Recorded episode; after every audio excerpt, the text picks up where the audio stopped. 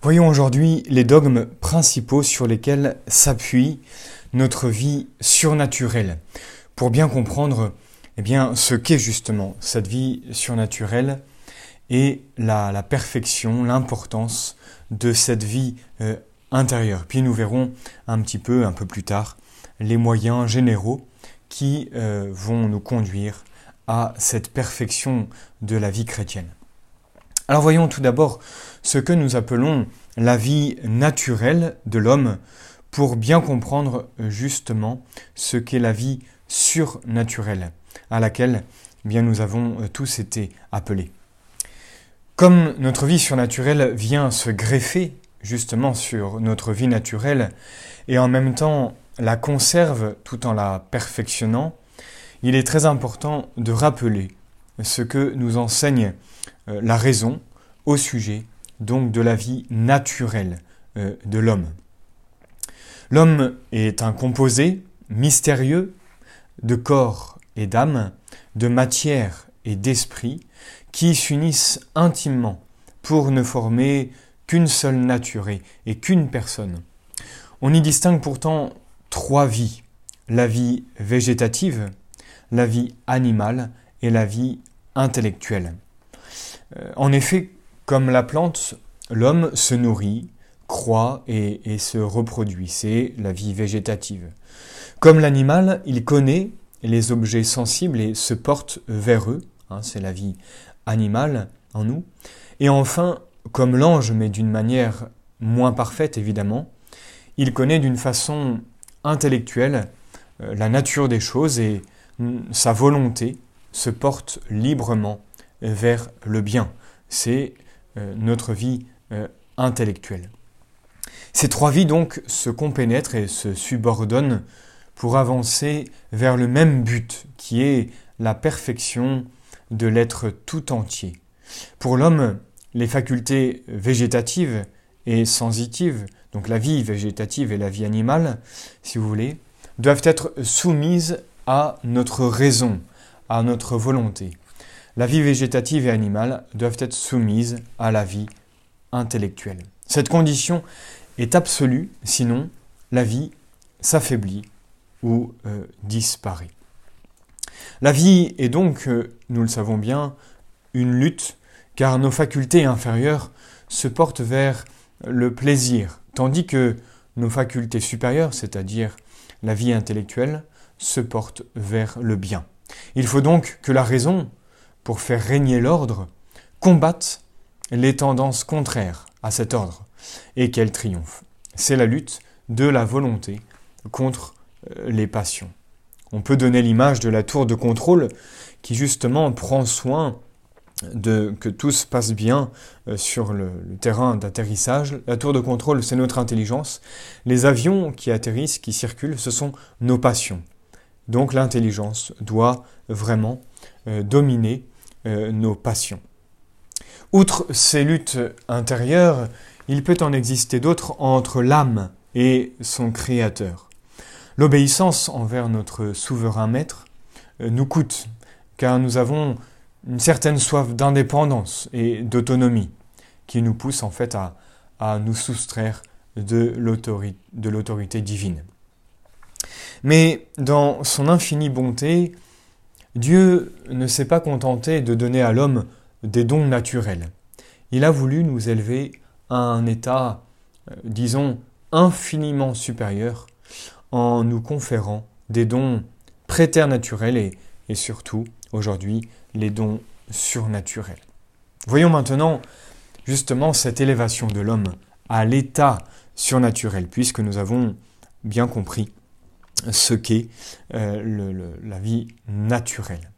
Le surnaturel est ce qui dépasse la nature d'un être, ce qui dépasse ses forces, ses exigences. C'est un don vraiment divin qui se réalise par la grâce sanctifiante. Par cette grâce, en effet, l'homme garde sa personnalité, mais il est comme modifié divinement dans sa nature et dans ses capacités d'action. Il devient non pas Dieu, bien sûr, mais il devient semblable à Dieu, capable d'atteindre Dieu directement par la vision béatifique. Dieu donna aussi à nos premiers parents des dons que nous appelons préternaturels. Tout d'abord, il y avait la science infuse. Pour faciliter au premier homme son rôle de chef et d'éducateur, Dieu lui donna gratuitement la connaissance infuse de toutes les vérités qu'il lui importait de connaître et une certaine facilité pour euh, acquérir la science euh, expérimentale. Donc ça, c'est la science infuse. Comme deuxième don préternaturel, il y a justement la maîtrise des passions. Elle facilitait à nos premiers parents la pratique des vertus. Il n'y avait pas cette tyrannie des passions qui nous incline vers le mal, mais il y avait seulement une tendance au plaisir, mais qui était subordonnée à la raison. La volonté était toute soumise à Dieu, les passions étaient toutes soumises à notre volonté. En d'autres termes, le corps était soumis à l'âme et l'âme soumise à Dieu. C'était vraiment l'ordre, c'était la, rectitude euh, parfaite. Enfin, comme don préternaturel, il y avait bien sûr l'immortalité corporelle. Par nature, l'homme est sujet à la maladie et à la mort. Par un don de Dieu, il fut préservé de cette double faiblesse. Ces privilèges étaient destinés à rendre l'homme plus apte à recevoir et à utiliser un don beaucoup plus précieux, la grâce sanctifiante, la vie surnaturelle. Par nature, l'homme est le serviteur de Dieu, il est sa, chose, euh, sa propriété, mais par une infinie bonté, Dieu a voulu le faire entrer dans sa famille, l'adopter pour enfant, en faire son héritier, en lui réservant une place dans son royaume. Et pour cela, il lui donna ce qu'on appelle une participation à sa vie divine, la grâce justement, une qualité créée mais bien réelle, qui lui permettrait de posséder Dieu déjà ici-bas sur la terre et enfin euh, dans le ciel. À cette grâce habituelle s'ajoutent des vertus infuses et les dons du Saint-Esprit, ainsi que des grâces actuelles euh, qui permettent de faire des, de poser des actes surnaturels, euh, on peut dire des actes déiformes et des actes méritoires pour la vie euh, éternelle. Tous ces privilèges, sauf la science infuse, étaient donnés à Adam non comme un bien personnel, mais comme un patrimoine de famille qui devait être transmis à toute sa descendance pourvu qu'il demeurât fidèle à Dieu. Malheureusement, nous connaissons bien la, suite. Euh, cette chute, l'homme demeurait libre et fut soumis à une épreuve pour pouvoir, avec l'aide de la grâce, mériter le ciel. Cette épreuve, en fait, consistait dans l'accomplissement des lois divines et en particulier euh, d'un précepte euh, exprimé sous la forme de l'interdiction de manger du fruit de l'arbre, de la science du bien et du mal. L'homme va succomber à la tentation et commet donc formellement un acte de désobéissance, inspiré par l'orgueil. C'était une faute grave, puisqu'elle était un refus de se soumettre à l'autorité de Dieu. Faute d'autant plus grave que nos premiers parents connaissaient l'infinie libéralité de Dieu à leur égard. Et donc, cette faute va être infiniment grave. On s'est demandé même comment ils purent pécher, comment nos parents, nos premiers parents, purent poser cet acte mauvais, puisqu'ils n'étaient pas soumis à la concupiscence. Pour le comprendre, il faut se souvenir que nulle créature libre n'est impeccable. Elle peut en effet détourner son regard du bien véritable pour le tourner vers le bien apparent. En revanche, comme le fait remarquer saint Thomas, Dieu seul est impeccable, puisqu'en lui seul, sa volonté se confond avec euh, la loi morale. Donc tout ce qu'il veut est forcément bon, forcément conforme à la loi. Alors le châtiment va être avant tout va être personnel, le châtiment personnel de nos premiers parents est décrit dans la Genèse. Hein. Dieu se contenta de les priver des privilèges spéciaux qu'il leur avait conférés, c'est-à-dire les dons préternaturels ainsi que la grâce habituelle.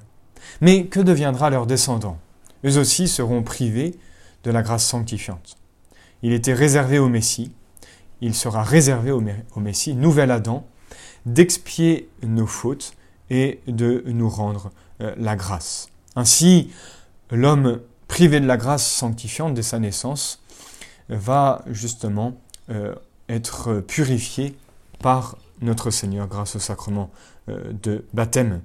Ce péché originel, en fait, est une privation de quelque chose que nous devrions posséder, une tâche qui nous écarte du royaume des cieux.